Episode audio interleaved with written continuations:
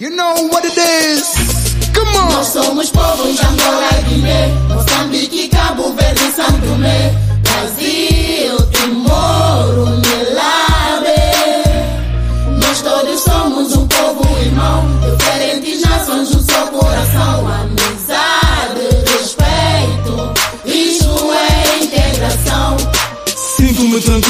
conheço bem a minha origem. Preconceitos aniquilo com as ideias que persistem. Revolucionário, vivo a identidade. Quem usa pensa ao contrário, nunca encarou a verdade. Ressalvo aqui sem culpa pensamento que diz que valorizar raízes para seguir é a matriz. Sempre frente, mas com olho no passado, porque assim vale, vale a pena construir para ser ovacionado.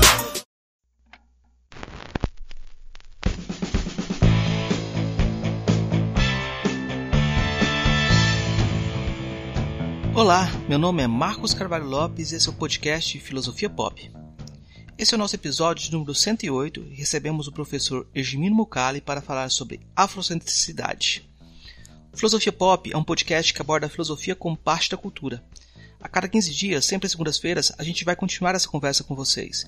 Intercalado com nossos episódios normais, de quando em quando vamos apresentar episódios de entrevistas temáticas especiais. É o caso do episódio de hoje, que faz parte de uma série de entrevistas que, de forma intermitente, estamos fazendo com pessoas que desenvolvem a filosofia africana nos Palop. Essa série denominamos Jimberém. Jimberém é um espaço em que se exerce a palavra, em busca da construção de consenso que restaure a harmonia da comunidade. O podcast Filosofia Pop está presente em outros canais da internet. Você pode encontrar os episódios, mais textos e informações no site filosofiapop.com.br. Abertura desse episódio, você ouviu um trecho da canção Integração do grupo Bota Fala. Você pode baixar e ouvir ela inteira no nosso site. Também no nosso site, durante esse mês de novembro, como uma forma de comemorar o mês da consciência negra, disponibilizaremos semanalmente nas quartas-feiras as primeiras entrevistas do projeto Cholonadur. Cholonadur é um projeto de entrevistas com pessoas que desenvolvem a filosofia africana fora dos espaços da lusofonia. O processo de entrevistas e tradução ainda está ocorrendo e os resultados devem ser publicados no próximo ano. Temos também um canal no YouTube, perfil no Twitter e página no Facebook. No Instagram, nosso perfil é podcast Filosofia Pop, tudo junto. Você também pode mandar um e-mail para a gente no contato arroba filosofiapop.com.br. Continuamos com nossa campanha de financiamento coletivo no Catarse. A ideia é arcar com os custos de edição e hospedagem. Conseguindo um valor maior, podemos melhorar equipamentos e promover a transcrição de episódios. Para isso, assine o Catarse do Filosofia Pop em catarse.me barra filosofia pop. A contribuição mínima que pedimos é de R$ reais mensais. Se você quer ajudar, mas não pode contribuir financeiramente, dê aquela força na divulgação dos, programas, compartilhe nas redes sociais, faça comentários e continue esse diálogo. Vamos então para a nossa conversa sobre afrocentricidade com Ergimino Mukali. O professor Ergimino Mukali é moçambicano, possui mestrado em filosofia pela Universidade Eduardo Mondlane e é atualmente docente nessa mesma universidade. Publicou o livro Afrocentricidade, Complexidade e Liberdade, que é o mote dessa conversa.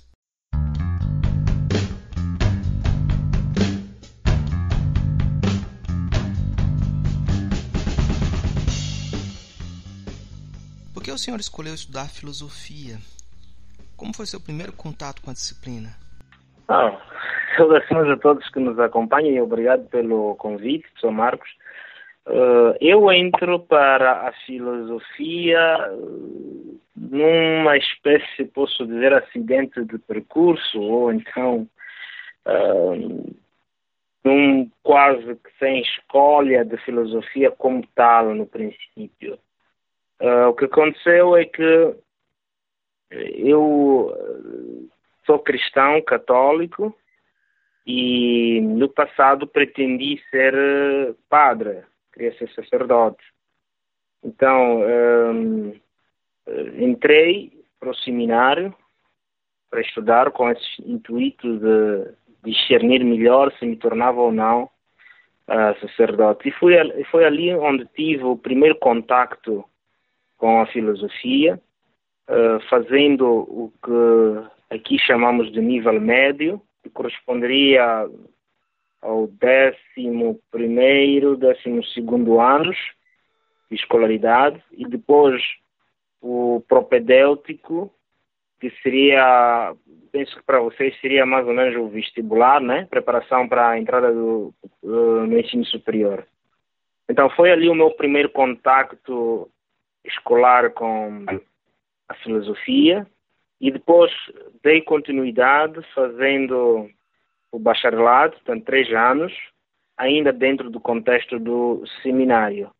Então, quando decidi sair do seminário e abandonar a vida uh, que eu pretendia uh, de sacerdócio, uh, já tinha o bacharelato em filosofia e já tinha já gostava da filosofia então foi nessa altura que depois decidi que o melhor era continuar nesta área eh, fazendo estudos superiores portanto foi mais ou menos este em linhas gerais o meu percurso a minha entrada na, na, na filosofia portanto não, não, não estou seguro que se não tivesse entrado para o seminário teria seguido filosofia. Era muito pouco conhecida uh, para mim na altura e o primeiro contacto haveria de ser mesmo na 11 primeira classe e como uh, fiz a 11 primeira classe num contexto, esse contexto que eu contei, acabei apaixonando-me, então relaciono com essa experiência do seminário.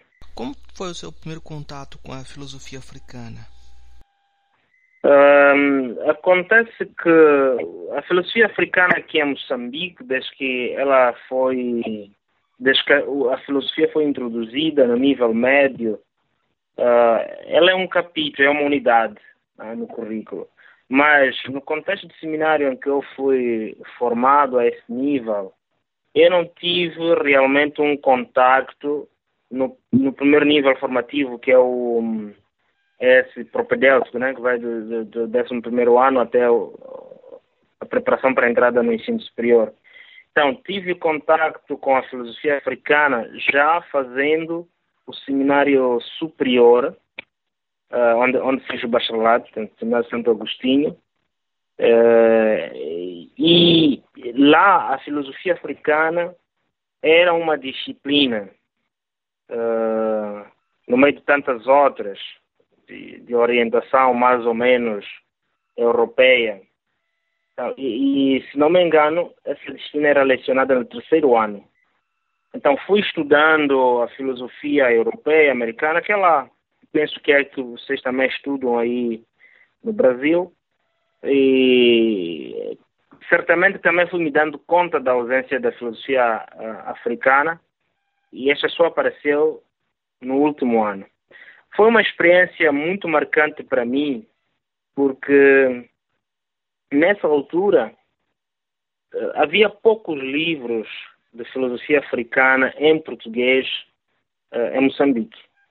Então, uh, quando nós tivemos pela primeira vez a disciplina de filosofia africana, a expectativa era enorme e ela era relacionada também com essa ignorância que tínhamos sobre o que seria a filosofia africana e, por outro lado, um, quer dizer, uma avidez normal uh, de um africano que pela primeira vez haveria de se encontrar com uma filosofia que uh, tivesse que ver com o seu contexto. É, entretanto, confesso que essa expectativa, no meu caso, foi muito cedo uh, frustrada, porque o currículo ou a disciplina ou a forma como o professor interpretou a disciplina na altura uh, não me permitiu, francamente falando, aprender verdadeiramente a filosofia africana. Era uma disciplina que tinha o um nome de filosofia africana, mas tinha muito pouco de conteúdo filosófico uh, para começar. Era mais um, um, um elencar de de mitos, de lendas uh, de origem africana e os orixás e companhia e depois o pouco de filosófico que vimos uma passagem muito rápida sobre uh, o Ubuntu e sobre a etnofilosofia. Então, perdemos todo um debate muito interessante uh, dos críticos e, e as produções uh, atuais na altura, né? Uh, recentes na altura, isto tudo ficou-nos por fora. Até hoje não compreendo muito bem as razões. E isso uh, provavelmente tenha contribuído também para apaixonar-me ainda mais pela filosofia africana, porque na mesma altura em que estudamos filosofia africana, estávamos a estudar a história da filosofia contemporânea. Se as outras histórias eram marcadas praticamente pela ausência de África, salvo uma menção a pessoas como Santo Agostinho, que pronto é africano, mas sabemos como a sua abordagem é muito é muito similar, é muito influenciada também pelo pensamento europeu. Uh, então, salvo uma, essa breve passagem, a história que nós vimos da filosofia dos outros anos excluía a África. A África não é referência. E quando a África entra pela primeira vez nos nossos uh, debates da, da, da, história da filosofia, ela entra-nos através de Hegel, aquele famoso texto de, de, de Hegel e aqueles famosos preconceitos dele em torno da incapacidade, segundo ele, dos africanos de, de fazer história, de fazer cultura e, consequentemente, também de fazer, de fazer filosofia. Olha, quando nós vimos esta lição, pode imaginar uh, uma turma de, dezenas só de homens, uh, é? pode imaginar o alvoroço que houve ali. Recordo-me que fiquei muito calmo, sereno, mas muito revoltado também por dentro, a questionar-me o que teria levado Hegel a pensar daquela forma. Então, uh, a, a, angústia que eu levava nesse debate levantado por, uh, por Hegel, uh, deveria encontrar uma resposta, assim eu esperava, uh, na filosofia africana. E, chegando na filosofia africana, aprendíamos mais sobre cosmovisões ou cosmoperspectivas do que, do que propriamente filosofia. Então você já pode imaginar a angústia que, eu, que, que me acompanhou naqueles anos, o fato de não concordar não apenas com Hegel, mas com todo um sistema eurocêntrico dentro do qual ele trabalhou, por um lado, e por outro lado, não encontrar textos, referências dentro da própria filosofia africana, não tanto para responder a Hegel, mas para orientar-me na altura, né, como um jovem moçambicano em busca da verdade. Então, uh, uh, estes dois cenários uma filosofia africana fraca que tive na escola, por um lado, ou, ou no seminário, uh, e uh, os preconceitos eurocêntricos, por, por outro lado, uh, agitaram-me assim grandemente para enveredar pela, pela via da filosofia africana. E a afrocentricidade? Quando senhor conheceu a afrocentricidade? Olha, a afrocentricidade, este foi realmente, talvez, o momento mais interessante do meu percurso formativo. Eu já estava na universidade uh, quando conheci a afrocentricidade. Uh, foi numa aula dada por um professor que é muito amigo meu, estimo muito a ele, Luca Bussotti. Então lá tinha uh, eh, textos, ele tinha alguns textos de Molefiquet Assante que nos sugeriu que lêssemos. Mas, para falar a verdade, a forma como o professor tinha organizado a disciplina, ele começava por uh, apresentar o eurocentrismo e depois fazia uma breve referência, ele chamava né, ao afrocentrismo, né? chamava de afrocentrismo. E no âmbito dessa disciplina, ele já tinha produzido um artigo muito interessante, que foi muito bom para mim, é, né, para me introduzir muito cedo nestes debates. Uh, e, e, o artigo levava mesmo como problema central ou como questão de pesquisa, querer saber se uh, se poderia considerar o que o professor chamou de afrocentrismo um novo paradigma, é? um novo paradigma. E a lógica da disciplina estava lá patente no, no, no artigo. Portanto, o artigo começa por apresentar o paradigma eurocêntrico, as grandes construções, os grandes ganhos, os principais momentos históricos da, da formação deste paradigma. E depois uh, na busca já de responder à questão de, de, pesquisa, o autor faz uma referência muito breve a Molefiqueta Santi e a Teófilo uh, Obenga e termina, de alguma forma, com um ceticismo muito claro de que para ele não se podia considerar o afrocentrismo um paradigma. Uma das razões que ele aponta é que, uh, para ser considerado como paradigma, o afrocentrismo teria que ter uh, uma história similar àquela do eurocentrismo, teria que ter uh, respostas similares àquelas do eurocentrismo. Por exemplo, criar uma, uma economia política como aquela de Adam Smith, etc. Olha, este artigo, uma vez mais, uh, criou-me revolta. É? Criou-me revolta, embora eu tenha gostado muito dele, porque facilitou-me a compreender muito rapidamente tanto o eurocentrismo como o afrocentrismo, mas criou-me revolta pelo ceticismo uh, uh, do pesquisador é? em relação ao afrocentrismo como novo paradigma. Não é? E entendi na altura que a melhor forma de responder a, a, a minha insatisfação, não tanto ao professor, uma vez mais, uh, mas a minha insatisfação, portanto, de, de responder-me a mim mesmo, era aprofundar melhor o dito afrocentrismo, porque eh, mesmo nessas breves apresentações do professor, nesse artigo, eh, tinha ficado claro que o afrocentrismo era um, um, um, uma perspectiva interessante. Então entrei num diálogo muito sistemático com o professor, uh, pedi a ele que compreendesse uh, a minha inquietação e que me ajudasse a encontrar uma resposta, facultando-me a literatura que ele tinha para eu ler de forma pessoal é? e, e, encontrar realmente uma resposta pessoal. E nessa altura uh, pedi também para fazer um trabalho de avaliação, porque ele dava trabalhos assim de, temáticos, uh, temas pequenos, a pessoa lê umas poucas páginas, então, mas eu preferi uh, escolher pessoalmente o tema e na altura queria dedicar-me a estudar a metodologia usada pela afrocentricidade. Ele concordou comigo, então disponibilizou, disponibilizou a literatura que ele tinha sobre o assunto e isso permitiu-me fazer uma leitura muito uh, paciente dos textos uh, de Assante e de Obenga, sobretudo. Não, sobretudo de Assante, mas também de, de, de Obenga.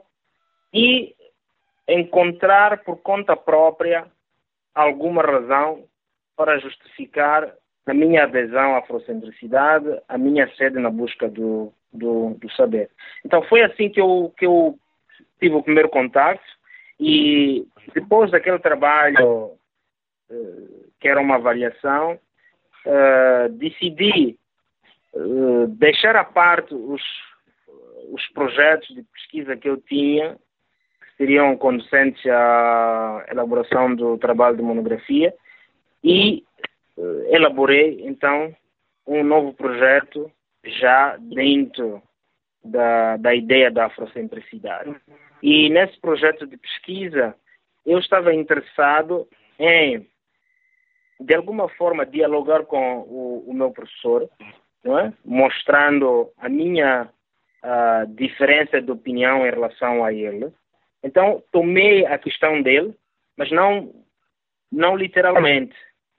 Eu assumi que o afrocentrismo, como chamávamos, era um paradigma, então acrescentei o que devia saber era se poderia ser considerado libertador ou não. Então, uh, essa foi a minha questão. Será o afrocentrismo um paradigma uh, libertador? Então, a parte de, uh, de paradigma era uma, uma resposta direta ao meu professor, que no fundo não ficou tão direta assim. Eu, na altura, não queria fazer uma confrontação. Aliás, nem gosto muito de uma confrontação meio que pessoal, mas queria mostrar que um, havia um certo equívoco no professor em tentar definir o paradigma afrocêntrico, como o chamávamos, a partir do paradigma eurocêntrico. Para mim, isso era uma espécie de eurocentrismo também.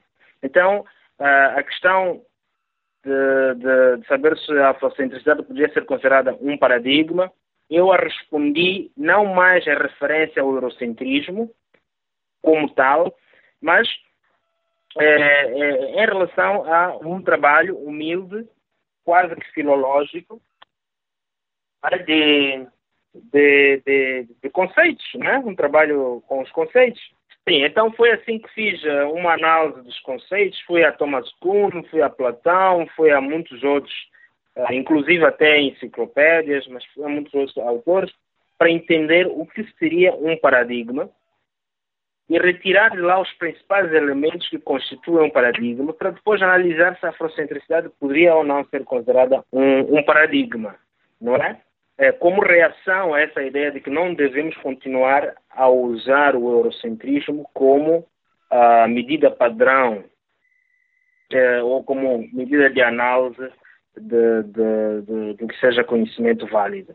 Então, uh, foi assim o segundo momento né, do meu contato com, com, com a afrocentricidade. E o terceiro, naturalmente, é, é consequência destes dois. Portanto, foi aquele que continuei a aprofundar depois de ter defendido a licenciatura uh, e publiquei o livro que você mencionou aqui, Afrocentricidade, Complexidade e, e Liberdade. Qual a diferença entre afrocentrismo e afrocentricidade? Sim, olha, é uma diferença que vai me sendo imposta e aos poucos vou assumindo-a.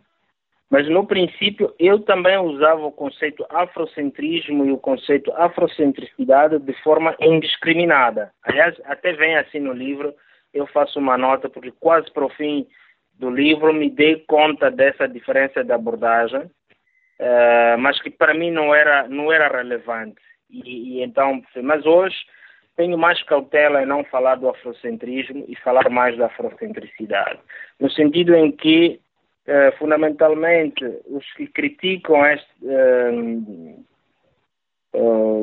esta, eh, este paradigma atacam também o, os conceitos, né?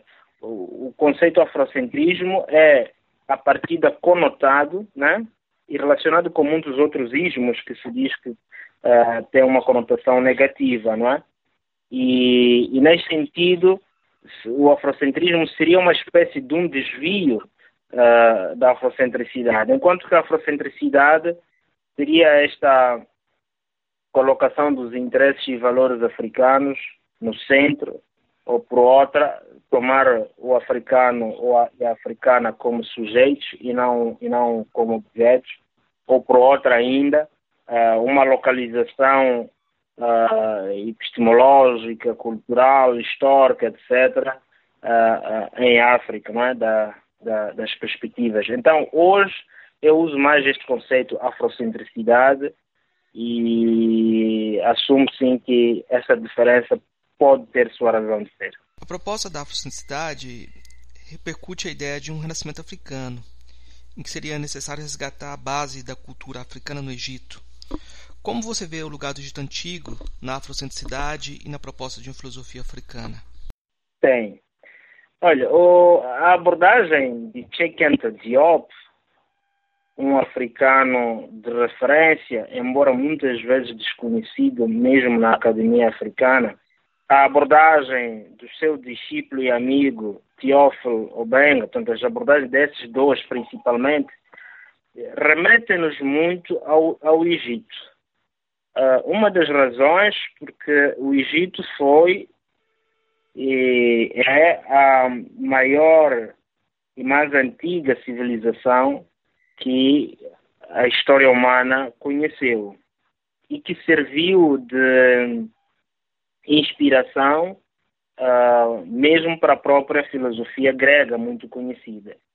Quer porque alguns uh, filósofos gregos, como Platão, eh, Isócrates, Pitágoras, etc., foram estudar no Egito, quer também porque um, ehm, esta civilização entrou em contato com outras civilizações, de modo particular com a grega e a romana, e também houve, por essa via mais uh, política, uh, influências. Mesmo na altura em que uh, o Egito foi derrotado pela Grécia, do ponto de vista cultural, né, de cultura erudita, o Egito ganhou porque conseguiu impor-se e, e, e os gregos herdaram do Egito muita coisa, desde a teologia ou a religião no geral.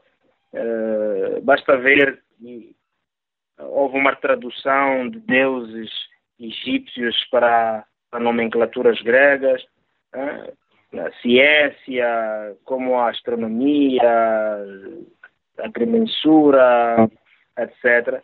Então, estes contactos uh, uh, fizeram com que o Egito uh, se expandisse muito. Portanto, o saber, a civilização egípcia se expandisse muito e influenciasse outros povos. Então, no entender de Teófilo Benga, de, de, de Diop, mas também do seu discípulo um, Assante, o começar do Egito eh, por um lado, é uma questão de justiça epistemológica, é? reconhecer a anterioridade do Egito em relação a outras civilizações e em relação à, produção do, do, do, conhecimento, etc. Ah, mas, por outro lado, é mesmo por uma questão da riqueza da produção científica que o Egito fez uh, naquele tempo.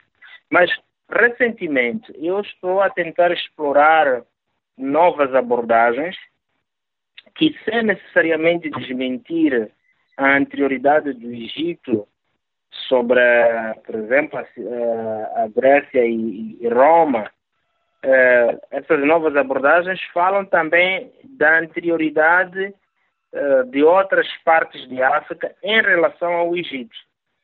Então, uh, para mim, hoje, é verdade que há sete anos, quando publiquei o livro, eu estava muito influenciado por, uh, por Assante e Diop nesse sentido, uh, mas hoje começo já a ter um pequeno distanciamento em relação à imposição exclusivamente da, da, do Egito como ponto de partida uh, para pensar quer a afrocentricidade, quer a africanidade no, no, no, como um todo. Então, é, é uma coisa que faz muito sentido, né? como verdade histórica e como, e como, e como erário uh, intelectual, mas uh, temos que ir abrindo perspectivas para aceitarmos outras versões que uh, situam a origem da filosofia em outras partes da África, mais a sul. E isso também nos ajuda uh, a evitar algumas críticas, às vezes pouco problemáticas, uh, daqueles que dizem que, bem, uh, Anta Diop está a querer fazer do Egito o que a Europa fez da Grécia. Então, como se fosse uma, uma simples imitação. Mas não. A afrocentricidade tem origem nos Estados Unidos. Isso não faz dela uma resposta a questões exteriores à África? Problematizar a afrocentricidade negar a sua africanidade porque ela é norte-americana, me soa a uma tendência ideológica. Como sabe, o imperialismo em todos os tempos uh, tem usado a estratégia de dividir para melhor reinar. Então, uh, e essa, essa, é uma das estratégias. A outra tem sido uh, esta foi muito denunciada por Cheikh Anta Diop, tem sido a de reduzir qualquer esforço africano, uh, sobretudo na ciência, né? ciência no geral, incluindo a própria filosofia? Como uma forma de alienação mental. Então, o, o, separar exclusivamente a afrocentricidade da África seria não compreender uh, que o conceito de África hoje ultrapassa as dimensões puramente uh, geográficas. É? O, o, sentido mais correto de África e de africano hoje tem que ser panafricano. quer dizer, tem que se estender além do espaço uh, físico não é, que faz o, o, continente africano. E, nesse sentido, chega também a, um, aos Estados Unidos. Então, não é, não é, não é, não é incoerência, pelo contrário, é, revela um, uma consciência histórica. E é importante para nós, africanos, e africanos no continente e africanos na diáspora, uh, termos isto sempre presente, que uh, fazemos parte de, de, uma mesma África. Podemos não estar fisicamente todos ali, mas a nossa militância, seja ela intelectual ou ativística, etc., ela uh, tem que ser feita tendo-se em conta esta pertença comum à mesma africanidade, mesmo se eh, estando em, em, espaços geográficos distintos. Dois, um, a, a, teoria da afrocentricidade, enquanto, enquanto que tal, ela é muito devedora a Molefe Ketia Sant.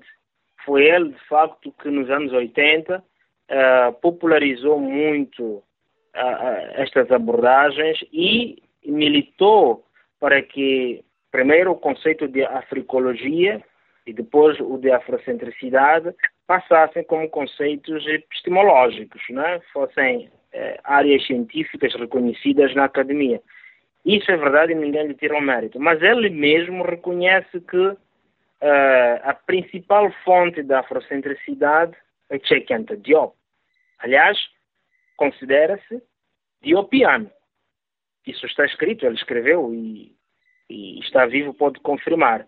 Ora, uh, isto significa que, na verdade, uh, a grande parte da afrocentricidade, enquanto fonte, enquanto uma prática científica e também enquanto atitude humana perante a existência, isso se desenvolveu em África né? e foi obra de um africano, Cheikh Anta Diop. E depois, por causa da importância isso tem, acabou também influenciando a Molesqueta Santo, que deu um contributo importante eh, eh, na elevação deste conceito ao conceito científico. Então, eu vejo essa questão como uma daquelas que só desviam o debate do seu foco e revela uma ligação ideológica do que propriamente científica. Como tem sido a repercussão e seu diálogo com outros autores da filosofia africana, como Severino Goenha, José Castiano e Flamengo Lopes?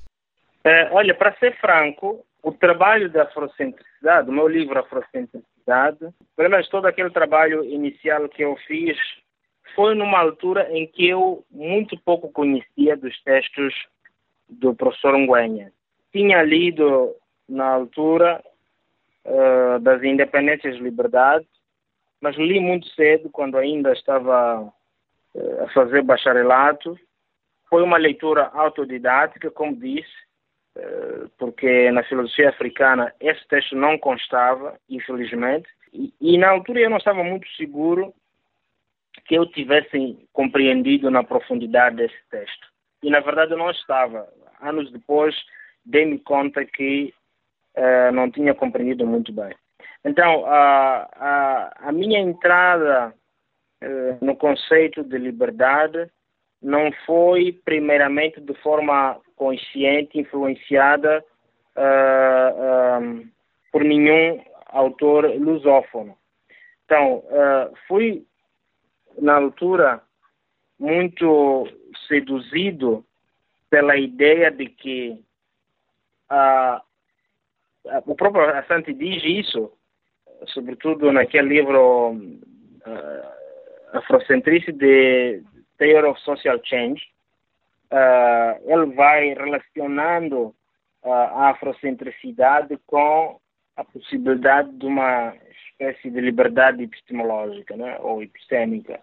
Então, uh, foi mais dali onde eu peguei esta influência é? e, e, comecei a, a, trabalhar. Agora, reconheço que lá, quando já estava a terminar o, o livro, uh, aliás, antes mesmo de terminar, no meio do percurso, entre a minha defesa de licenciatura e o desenvolvimento já do, do livro, Uh, tive já encontros, é? contatos diretos com o professor Severino Nguenha, é? em que dialogávamos, inclusive apresentei-lhe o meu texto uh, que leu e na altura pareceu-me um pouco cético em relação à ideia da afrocentricidade, e, mas fui mantendo algum diálogo já cara a cara com, com, com ele. Comecei também a, a ter mais acesso aos livros dele e dali me, me dei conta de que a ideia da liberdade fazia parte do seu projeto investigativo, portanto, do, do paradigma libertário, né? que eu gosto muito dele e, e, e, concordo com ele em muitas, em muitas coisas. Então, uh, no, no, início não me, não me tinha dado conta disso, mas no fim dei-me conta que podia-se fazer uma, uma articulação, um diálogo, e é por isso que convoco ele já no livro, não é, para para ajudar a, a, desenvolver melhor este este conceito de, de, de liberdade que faz parte do, do seu paradigma. Agora, eh, professor Castiano, também no início eu conhecia um texto dele que era sobre educação, né? O título é mesmo Educar para quê? Tinha também feito uma leitura rápida, mais ou menos como, como tinha feito o livro de Songuenha, e, mas quase uh, para a publicação do livro deparei-me com um texto dele, referenciais da filosofia africana.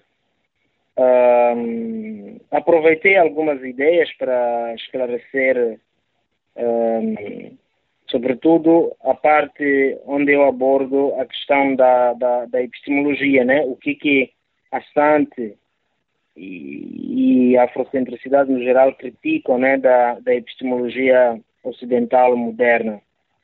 E, mas também não, não mobilizei muito esse texto para aprofundar uh, a, a, afrocentricidade, até porque numa primeira fase tinha ficado um pouco revoltado com uh, a ideia do professor Castiano de que uh, o afrocentrismo e o ubuntuísmo eram referenciais de subjetivação e, e, eram muito limitados, né? porque ele fala nisso quando ele quer explicar a ideia da, da intersubjetivação.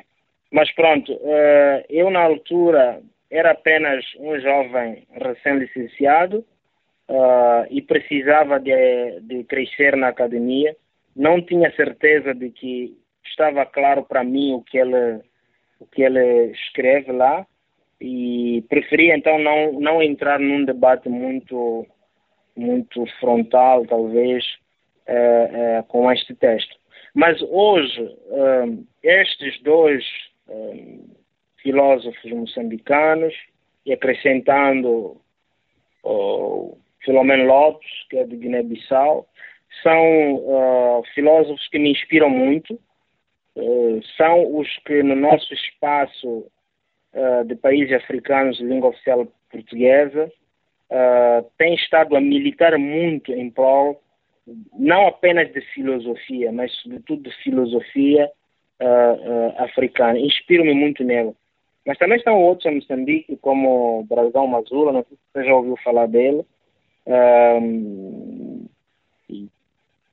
Antônio Cipriano, Alberto Ferreira, entre outros. Mas um, estes três que você menciona continuam a ser daqueles que mais me influenciam, quer por via dos livros deles, quer também por via dos diálogos que temos estabelecidos. São pessoas que tem para comigo uma relação quase que de filho para eh, de pais para filho, né? Uh, estimam-me muito todos, também eu os estimo, é, é recíproco, como também estimo muito uh, os outros que eu mencionei, mas que uh, não são os que mais me influenciam. pronto, é isso. Então, temos uma relação cordial. Eu tenho me encontrado com eles, com o professor Severino em particular, houve um tempo que tínhamos encontros muito regulares. Fui assistente dele né, durante alguns anos. como também fui assistente do professor Brazão Mazula, que é outra pessoa que me, que me, que me inspira né, em, em, algumas das suas abordagens e posturas humanas, etc. Uh, fui assistente desses dois e esse espaço também permitiu-me compreender melhor as suas abordagens nos seus livros e também aproximar-me humanamente com eles e debater alguns, alguns temas. Como você articula sua posição religiosa, cristã, católica, com a afrocentricidade? Olha, essa é das questões que eu já prometi para mim mesmo, que se calhar futuramente terei que escrever um livro em torno disso. Uh, primeiro foi-me levantada essa questão a nível mesmo doméstico. É? A primeira pessoa que me colocou essa questão foi, foi a minha esposa.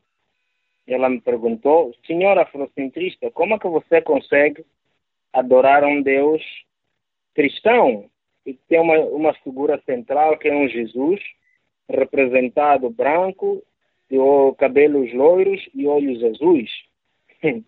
Essa pergunta veio, parecia uma brincadeira, mas tem já há anos criado em mim uh, reflexões ainda não acabadas, uh, mas que me têm transformado muito como, como pensador. Depois também me veio, por outro lado, essa questão por via de, de Angola.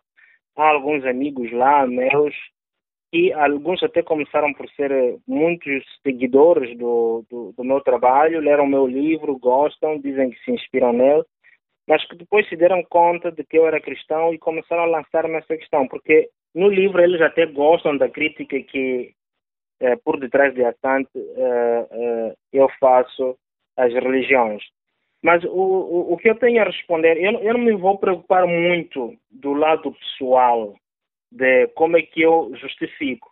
Da mesma forma como queria justificar para a minha esposa, que me colocou essa questão. Eu não vou olhar muito para o lado pessoal, eu vou olhar, uh, vou tentar distanciar-me um pouco uh, disto.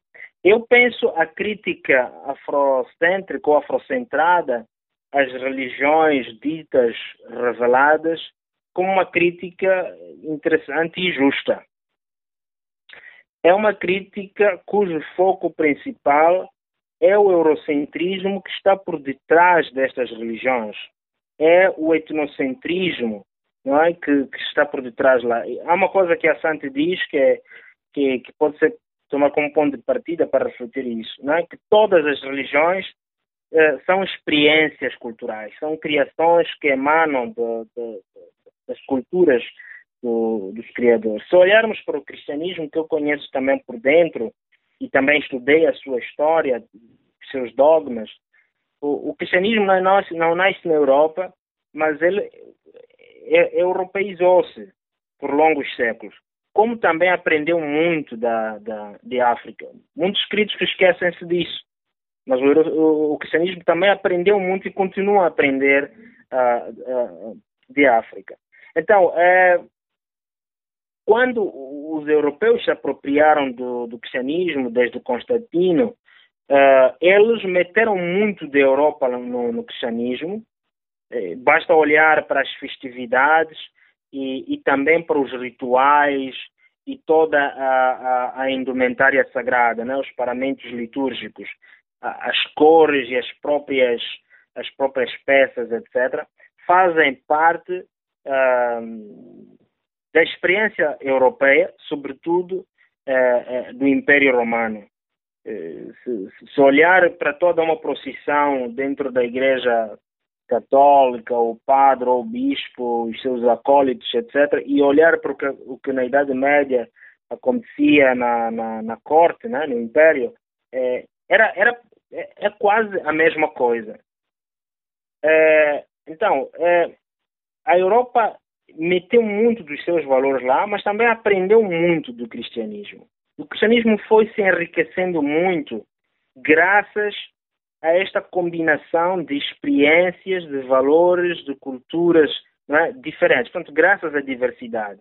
Ficou como um mel. O mel vem de, de, de muitas plantas, é néctar de muitas flores, é, mas provavelmente é isso que torna o mel uma coisa muito doce e, e, e única no, no, no mundo. Então o cristianismo também soube absorver, soube aprender. É verdade que ele, num certo momento, foi cúmplice do imperialismo, uh, da colonização, da escravatura, uh, mas também foi cúmplice uh, da emancipação, da promoção da paz, inclusive da promoção da, da, de valores verdadeiramente humanos.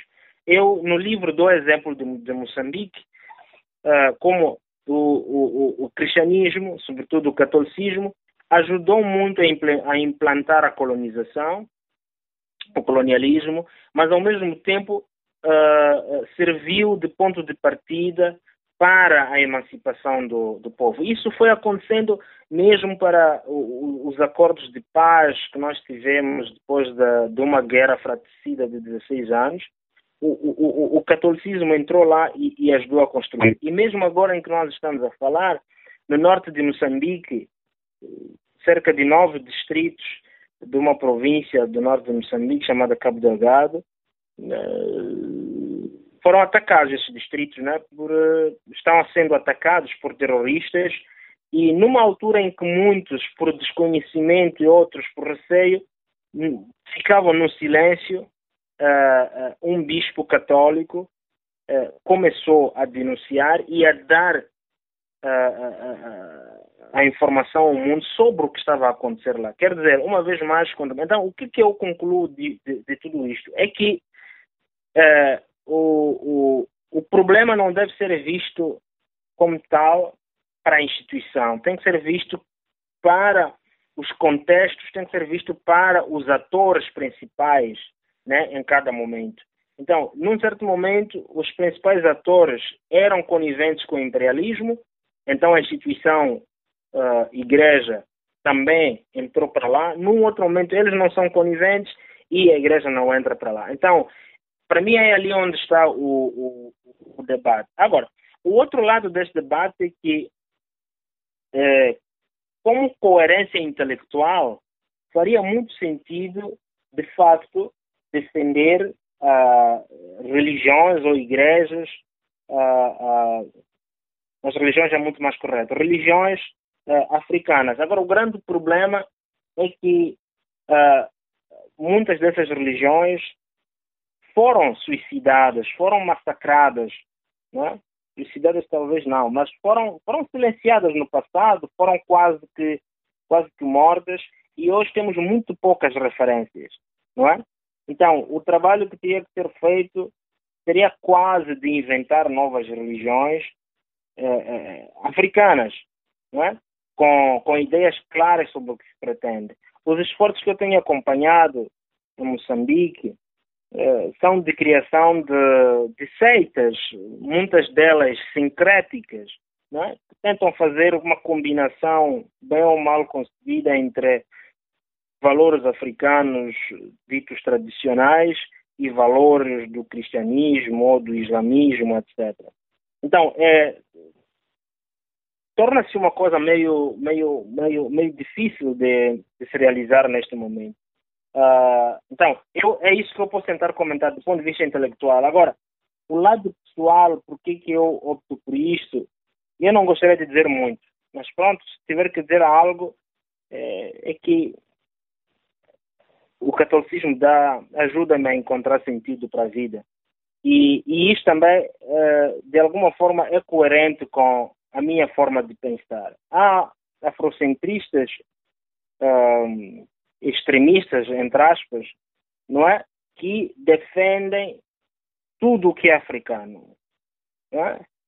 E isso significa para eles excluir tudo o que não é africano. Eu não faço parte deste grupo.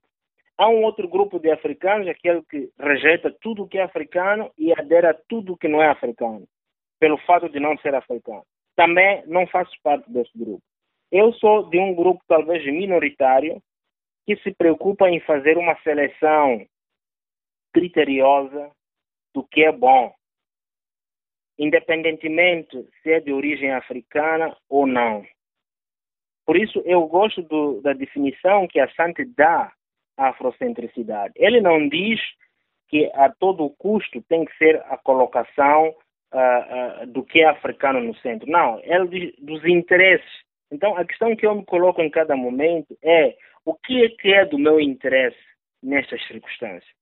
O que é que é do meu interesse? Por exemplo, estamos agora a falar em português. É uma língua que nos permite comunicarmos. Se eu estivesse a falar na língua materna, que é a minha, que é aquela que eu mais gosto de falar, que é o Shitsua, não haveria nenhuma comunicação entre nós.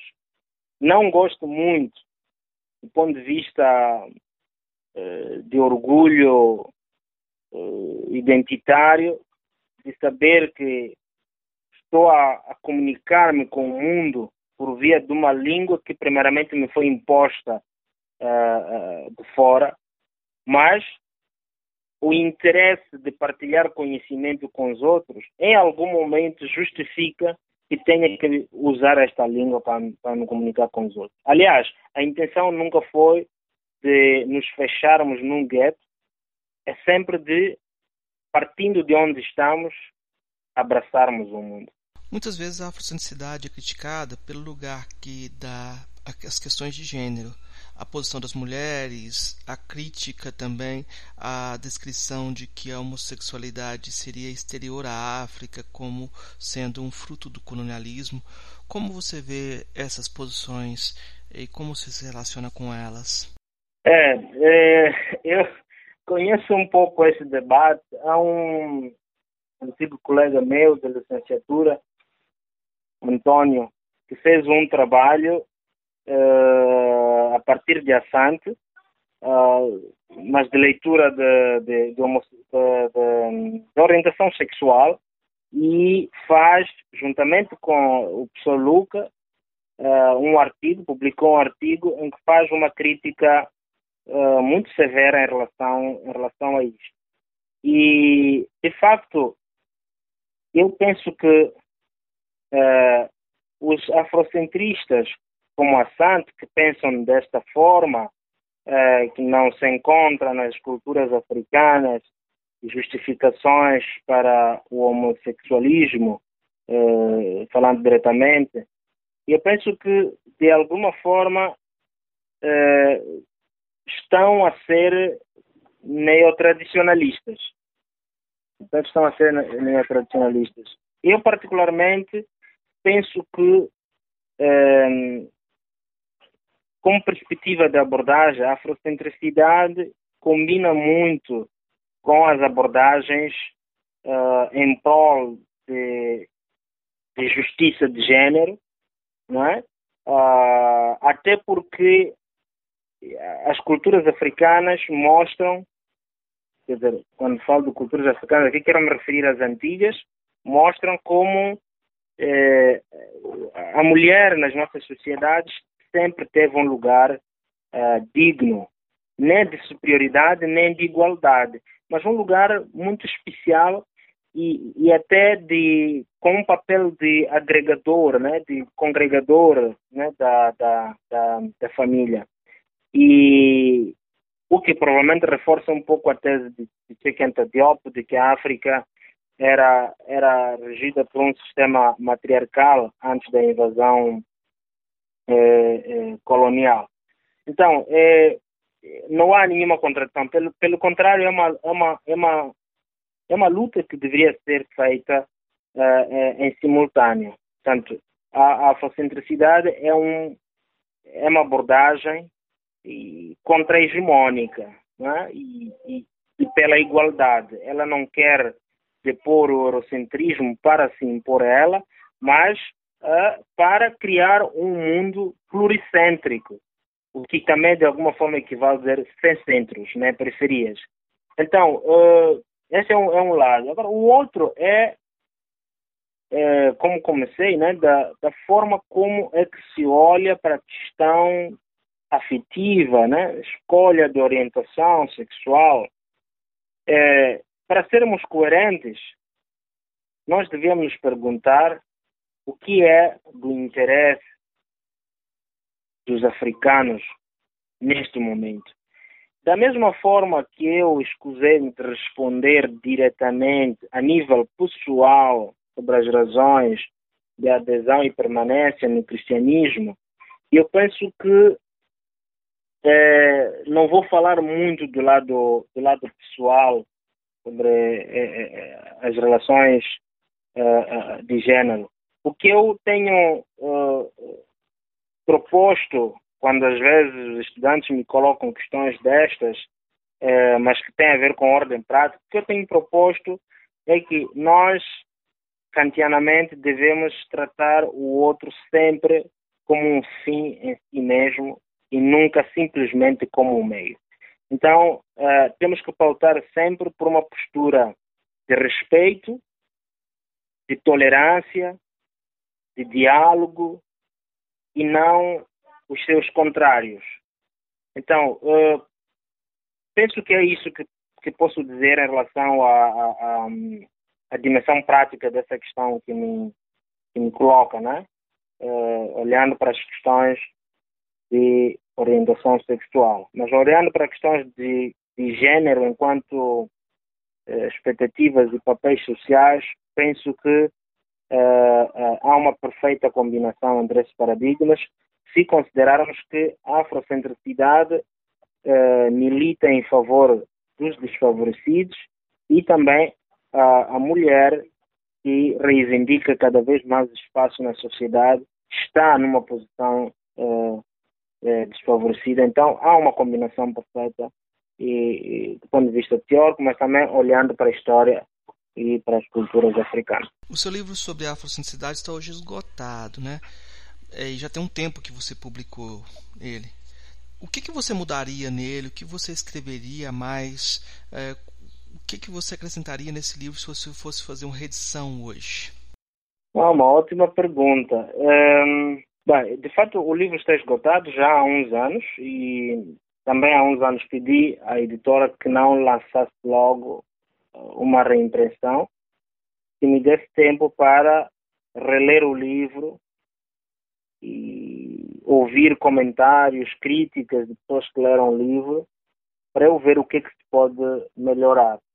Como ainda não, não recebi muitas críticas substanciais sobre o livro em si, uma das coisas que eu queria rever é, é, é estes, são estes conceitos que mencionamos aqui, né? afrocentricidade, afrocentrismo.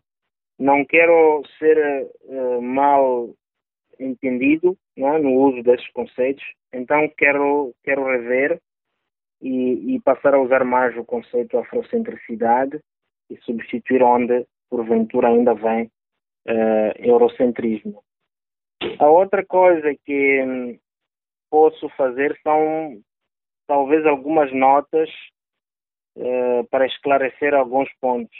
No próprio livro faço muito esforço de antecipar algumas questões, eh, porque há os que entendem que a afrocentricidade eh, ela não pode vingar porque é filha do eurocentrismo, ou então porque eh, é uma perspectiva que só é aplicável aos africanos, ou então que é uma perspectiva que quer impor uma visão africana no mundo. Nenhuma destas três hipóteses são, na minha ótica, corretas. Eu tentei deixar isso claro no, no livro. Fui pegar o conceito de Ramose, de pluriverso, eh, pegar um conceito de pluricentrismo ou pluricentricidade eh, para tentar explicar eh,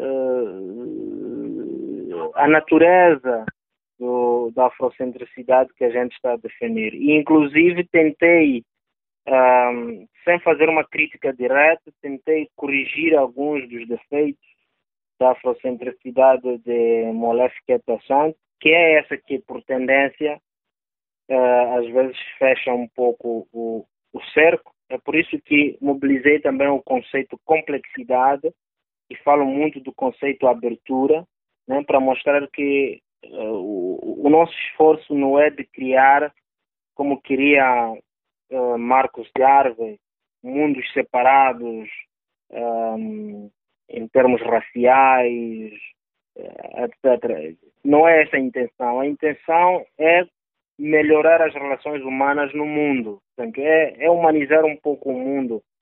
E a, o fato de me situar do lado de, da afrocentricidade tem a ver com a minha pertença, a minha origem, né? Onde eu vivo, mas também é o fato de que um, os africanos fazem parte dos povos uh, talvez mais sofridos né? no mundo, uh, em termos de, de, de, invasão de outros povos, etc. Então é preciso olhar para, para o vulnerável, para o fraco, para tentar uh, criticar um sistema, uh, destronar esse sistema e propor um mundo onde possamos nos conceber mais como seres humanos e menos por razões que nos, que nos separam e que justificam a opressão de uns pelos outros. Então, um, uma das coisas que hipoteticamente penso fazer é uma nota que esclareça melhor isso para que as pessoas não, não leiam o livro com preconceito de que uh, a afrocentricidade é imbuída daquelas três características que eu, que eu mencionei anteriormente. Então, são ainda ideias uh, muito hipotéticas porque nem sequer comecei a trabalhar ne, nesse projeto.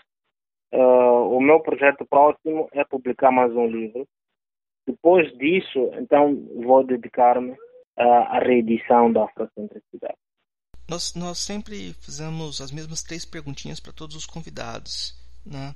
Três perguntinhas finais que pedem respostas mais breves, mas você responde é, da forma que você achar melhor. A primeira dessas perguntas simples é: o que é filosofia? É, se fosse numa aula, eu ia fazer muito esforço para não responder essa pergunta. Haveria de dar muitos livros para ler. Mas eu encaro a filosofia em duas grandes dimensões. Uh, a primeira e talvez mais importante de todas é como uma, uma forma de, de, de ser, de estar e de olhar para o mundo. É, é vida. Aliás, os meus estudantes deram-me esta alcunha ali de filósofo da vida, porque faço o mesmo esforço de, mesmo quando estou a trabalhar com eles sobre uma questão teórica, mostrar o que é que isto tem a ver com a nossa vida.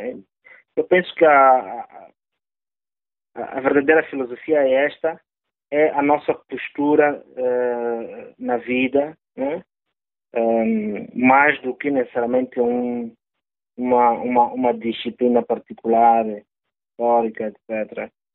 É, essa é uma dimensão. A outra, pronto, é aquilo que a gente fala né, com, com os estudantes para tentar situá-los sobre o que nós fazemos. Então, eu, nesse sentido, encaro a filosofia como um método, por um lado, mas por outro, como, como um paradigma, né? É, de ler textos, de, de, de produzir conhecimento, etc. Portanto, é um, uma espécie de uma, de uma reflexão sistemática, crítica, né? sobre, sobre a vida. Né? Terá que voltar para a vida. Eu não consigo muito ver a filosofia associada da vida. Então, de forma improvisada é isto eu penso que é, que é filosofia. Postura acima de tudo. Aqueles que você conheceu pessoalmente, qual filósofo ou filósofo que mais lhe impressionou?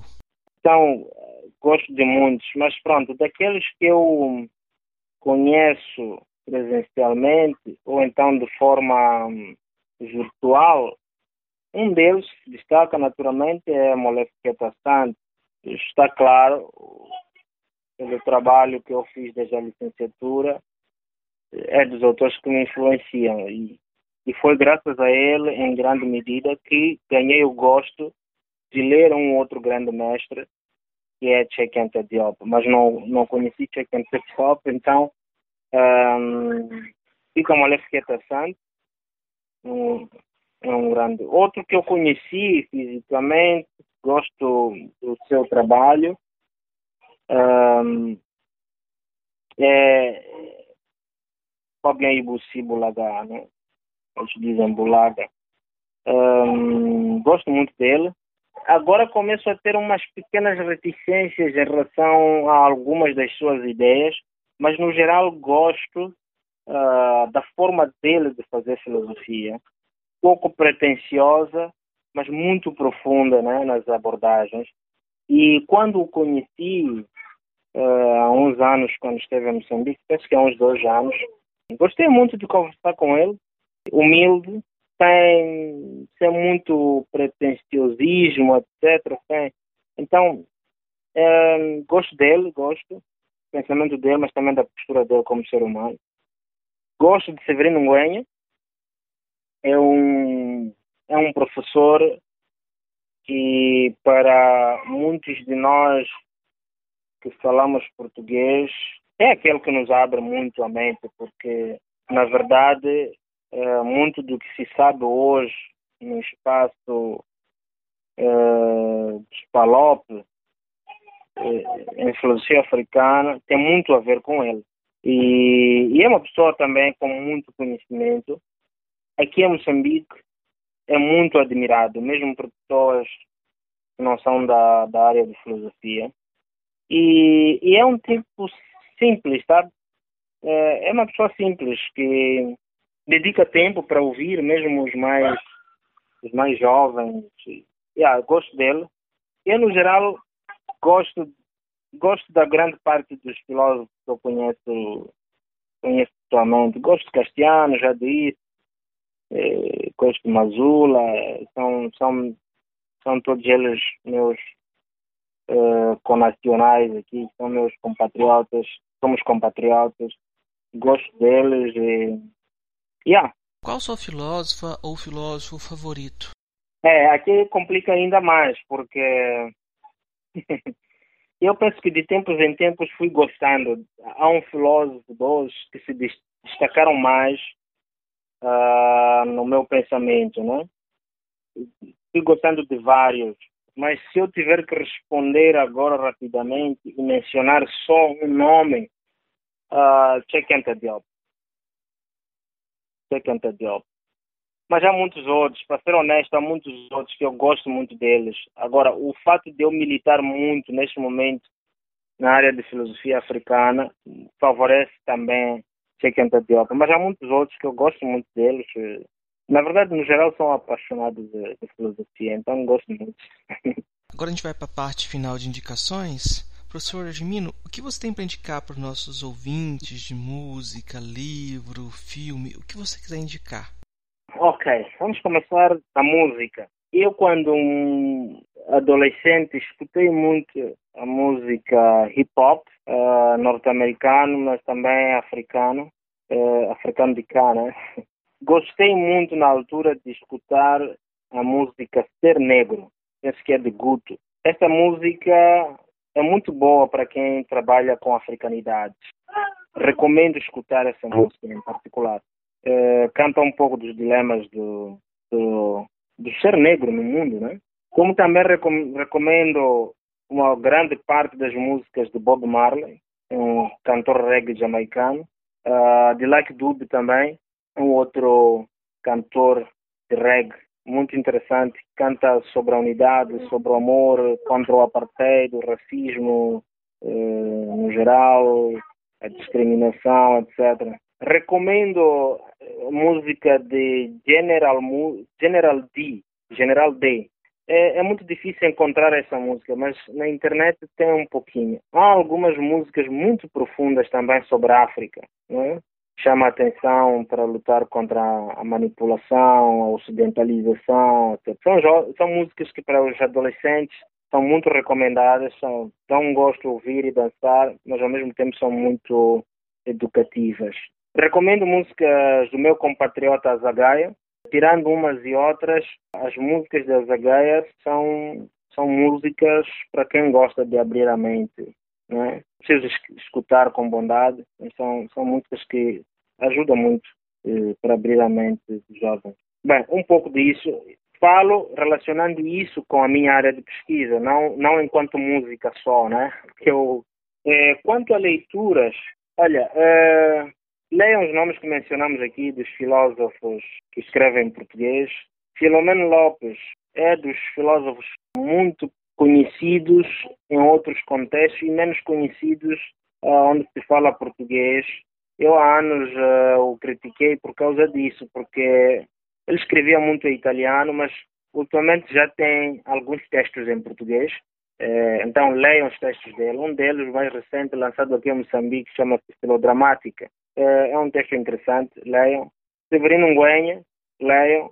Leiam particularmente o livro dele das Independências e Liberdades. Uh, é muito bom para a iniciação filosófica. Leiam Mukachanadas, é, é das obras pouco conhecidas, mas muito profundas. Uh, uma bela combinação de estilos literários, mais ou menos a maneira dos ensaios de um Sartre ou de um Albert Camus. Livro interessante. São livros que discutem todos eles, ou quase todos eles, uh, África, né? e uh, debatem com outros africanos. Uh, leiam Brasão Mazula, leiam Alberto Ferreira. Alberto Ferreira é um outro pensador moçambicano trabalhou muito em filosofia africana, mas não tem publicações nessa área estritamente. Né? Publicou um texto um, de uma crítica indireta à democracia moçambicana, mas por, digo indireta porque ele critica Marx objetivamente, mas lê-se nas entrelinhas que está a fazer uma chamada de atenção à forma como nós vemos a democracia em Moçambique. É, é, um, é, um, é um texto também que vale a pena ler, recomendo. Bem, estes são os que posso recomendar da área e que escrevem em português, mas há muitos outros autores que vão sendo traduzidos, que vale a pena ler. Achille Mbembe uh, é, um, é um deles. Acredito que ninguém se vai arrepender de ler as políticas de amizade, de inimizade, por exemplo, de Achille Mbembe, ou aquele ensaio sobre ne necropolítica, ou qualquer outro dos seus livros, mesmo a Cripta da Razão, da Razão Negra. Então, recomendo este livro ou este autor, qualquer um dos seus livros, penso que é interessante. Cheikh Diop, já vão aparecendo algumas traduções no Brasil. Cheikh Diop, Leon Ilungo, é um pouco problemático, mas vale a pena sempre ler. Tem, tem abordagem interessante, sobretudo para quem gosta do debate em, em torno da tradição, a relação entre a tradição africana, a racionalidade moderna, Uh, vale a pena ler este autor. Leiam uh, Jean Marquelin. Este também é dos poucos conhecidos, mas vale a pena sempre ler para conhecer melhor o, o nosso conteúdo. Leiam Ngujo Ationgo, uh, é um dos grandes autores vivos né, africanos uh, e faz romances uh, muito filosóficos, como aquele Mucachanadas de Severino Ngonha que eu, que eu citei anteriormente. É um autor que vale a pena ser conhecido. Bem, há muitos outros, mas assim rapidamente me ocorre mencionar este. É, tá certo, professor. Eu vou indicar para os nossos ouvintes que procurem é, vão, vão continuar procurando, né, porque o livro está esgotado, seu livro Afrocentricidade, Complexidade e Liberdade. É, então procure com alguém que já tenha, vão atrás, é um livro que é, é interessante, e dentro da bibliografia de filosofia africana em português, é parte fundamental. Você precisa ter ver como a perspectiva da afrocentricidade tem sido apropriada e redescrita pelo professor Egimino Mukali. Uh, ah, para quem não falar, olha, não vou conseguir o livro, como é que eu vou, posso me aproximar mais do pensamento do professor Mukali? Pode ir atrás de artigos, mas principalmente do trabalho dele de divulgação de filosofia através das Afro Lives.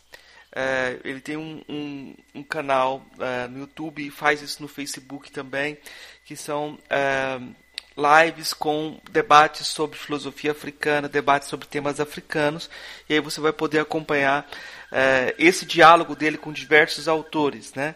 E de certa forma, é uma aplicação da afrocentricidade, porque todo mundo, uh, não sei se todo mundo sabe, mas o Molefe Cateassante tem uma teoria da comunicação por trás da, da afrocentricidade, né? É um teórico da comunicação também. Então, o professor Mukali tem desenvolvido esse trabalho de divulgação da, da filosofia africana através desse projeto das Afro Lives. Então, minhas indicações gerais é, são essas. Eu gostaria então de deixar um espaço aberto para o professor Mukali fazer as considerações que ele quiser, divulgar o que ele quiser também e que agradecer a presença dele e o diálogo com ele. Sim, eu é que agradeço por este, por este convite.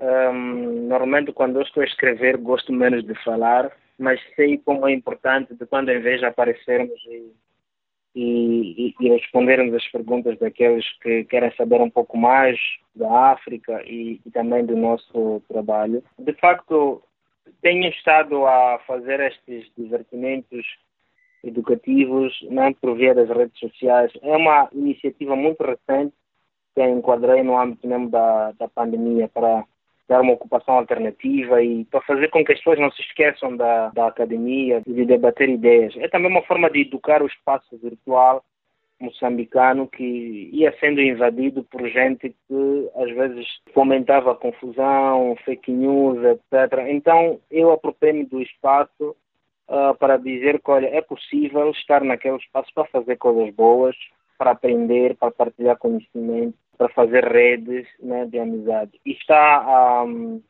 a valer a pena. Tem me permitido muito dialogar com o Brasil. Já vinham fazendo uma forma um, um pouco, talvez, profunda. Agora com, começo, começo a ter mais, mais contato e e espero que isso continue e, porque é muito produtivo. Sim, é um, é um complemento, é uma aplicação da, da afrocentricidade, é um complemento de trabalho que tem sido, sido a ser feito em Moçambique. Outros tiveram a, a sorte de trazer a filosofia para Moçambique, de, de metê-la na, nas escolas, nas universidades e, e até de atirar das universidades para a praça pública como faziam, sobretudo o professor Severino, mas também quando em vez penso que o professor Castiano também estava lá no, no início. Uh, eu mesmo também acompanhava muito essas iniciativas. Então, uh, o que eu estou a fazer é aproveitar-me de um espaço que é muito juvenil, uh, aqui em Moçambique, que é das redes, para fazer chegar a filosofia de forma mais, mais dialógica, mais ou menos não tanto dos diálogos socráticos ou platônicos, mas talvez em forma de palavra africana, né? Eu faço essas atividades normalmente às sextas-feiras. O horário varia porque os convidados também têm suas ocupações, mas normalmente 5 horas da tarde em Moçambique, 12 horas do, do Brasil. E a outra coisa que eu queria publicitar é que uh, fiquem na expectativa. Dentro de um ano, espero lançar o meu próximo livro. E penso que vai ser, uh, uh, vai ser uma boa contribuição. Vai ser uma ótima contribuição para o pensamento africano e afrodiaspórico. É, é tudo quanto se me oferece dizer e agradecer mais uma vez e colocar-me à disposição de quem queira saber um pouco mais de África e do nosso trabalho. Certo, professor. Muito obrigado. Eu agradeço pela sua disponibilidade e pelo diálogo. Ei, gostou do nosso episódio? Apoie a gente lá no Catarse, é só 5 reais por mês, o preço de um cafezinho. Ajuda a gente a continuar divulgando a filosofia no Brasil. catarse.me barra filosofia underline pop.